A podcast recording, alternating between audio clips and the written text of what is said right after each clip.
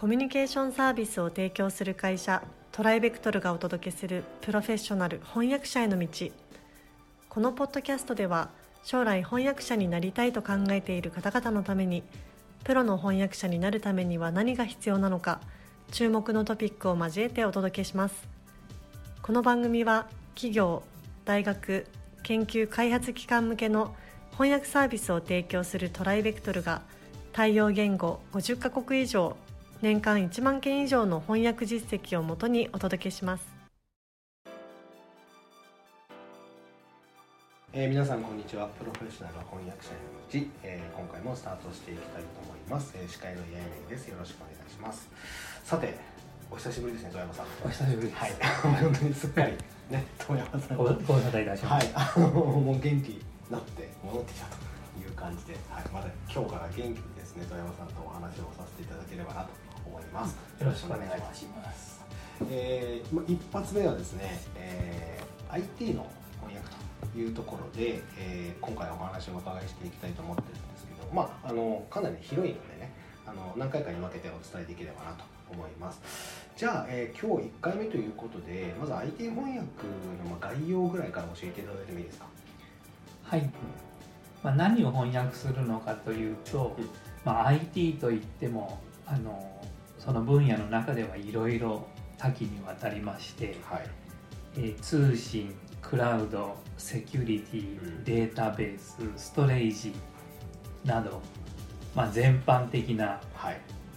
あ技術分野ということになります。ですね、はい、ドキュメントの種類としては、まあ、アプリシステムのマニュアルがまあ非常に多いんですけど、うん、それからあの IT 関係のマーケティング資料、はい、導入事例がすごい多いんですが、はい、プレスリリースもたくさんあります、うん、またウェブサイトやホワイトペーパーなども多数あります、うん、まあ、こういったところを全部総合して IT 翻訳と言っています、うんうん、なるほどなるほど。ありがとうございます。まあ、やっぱりまあうちもそうですけど他社さんもきっとねたくさんここはやってらっしゃる。そうですね。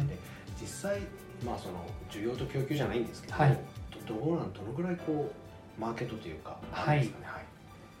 えー、マーケットの市場規模っていうのは諸説ありまして、はい、まあ、何兆円って一概に言えないんですけども、うん、まあ、需要は堅調と言ってよいと思います、うん、IT 翻訳はバブル以降あのものすごい発展しまして、はい、0年代にはもう翻訳業界の花形とも言ってよかったくらいこう盛況でしたどこでもやってますもんね。そうでしたね、で IT に特化した翻訳会社がまあウゴのタケノコのように言ったら失礼なんですけどはい、IT 翻訳会社がもう割拠しまして、すごい盛り上がった時代がありました。それはあれですよその言語的には英語から日本語だけじゃなくて日本語から英語とかもう双方向で。そうですね、バブル直後のあ IT バブルの頃の盛況の時には、英日が最も盛り上がった分野ではありましたね。今その聞いてらっしゃる方はおそらく英語と日本語の双方向だと思うので、はい、まあ多分そこが気になると思うんですけど、はい、じゃあ当時からやっぱり英語日本語のこうそうですね。インタラクティブな関係で。一番多いのは英日。英日続いて日英っていう感じですね。はい、どうしてもその IT の世界では、うん、まあ、日本も頑張っているんですけども、うん。あの欧米圏、そうですね、あとは新興東南アジア圏の企業が元気なので、ね、そちらから日本へ導入するケースが増えているっていうことで、まあ、英日が勢いがあると言っていいと思います。まあ、英語で原稿が書かれてくると、ね、そうですね。はい。なるほどなるほど。まあそう考えるとやっぱりそこはきちんとまあこれからプロになる方、まあ今もしかしたらプロの方も聞いてらっしゃるかもしれないんですけど。ど抑えておいた方がやっぱりいいジャンルになるんですかね？そうですね、うん、その先ほども申し上げましたが0年代はもう IT は翻訳業界の花形でしたので IT 翻訳は、まあ、現代翻訳者の必須項目と言われていました、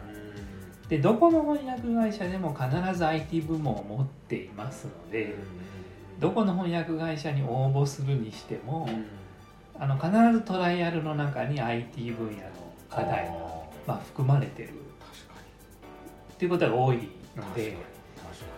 まあ、あのプロになる方は、まあ、IT は、まあ、どの程度専門的に深めるかは別としても、はいはい、あの一通り勉強された方が良いと思います。あれうちのトライアルでも含まれてますよね。はい。そうですよね。はい。あやっぱりそう。はい。あの弊社の場合はまあ総合トライアル問題っていうのを用意していまして、はい、まあ、幅広いその能力を、えー、検査させていただいてるんですが、うん、その一角にあの必ず IT も含んでいます。あのもしご興味があれば弊社サイトからご応募ください。はい、そうですね。ちょっと入れさせていただきました。はい。まあ、たその IT もすごく広いっていうお話を今お伺いしたんですけど、えっとまあ、なんか、まあ、難しさとか難易度とかっていうところもやっぱりこう幅がやっぱりあるんですか？あ非常に幅があります。そうなんですね。それこそ関数ですとか、はいはいはい、プログラミング言語に関連するものは専門用語も非常に難解だったり、あとアップデートが非常に激しいのであそうです、ね、激しいっていうか頻繁にアップデートされますのでそういう意味では難しいんですが、あの英語日本から英語の場合を例にとりますと、はい、の表現自体はそんなに難しくない。あなるほどあの文学的なレトリックとかはいりませんのでそうですよね、あのその技術面での知識が必要という面では難しいんですけども、それ以外の面ではあの一通り勉強すれば対応できるものが多いと言ってもいいと思います。なるほど。ありがとうございます。そうしましたら、まあ、今日はですねその概要というところでお話しいただいたんですけども次回からもう少しあの踏み込んでですねお話をお伺いしていきたいと思います。それでは今回はここまでとさせていただきます。富山さんどうもありがとうございました。ありがとうございました。現在弊社ではアート翻訳者養成講座オンラインを発売中です。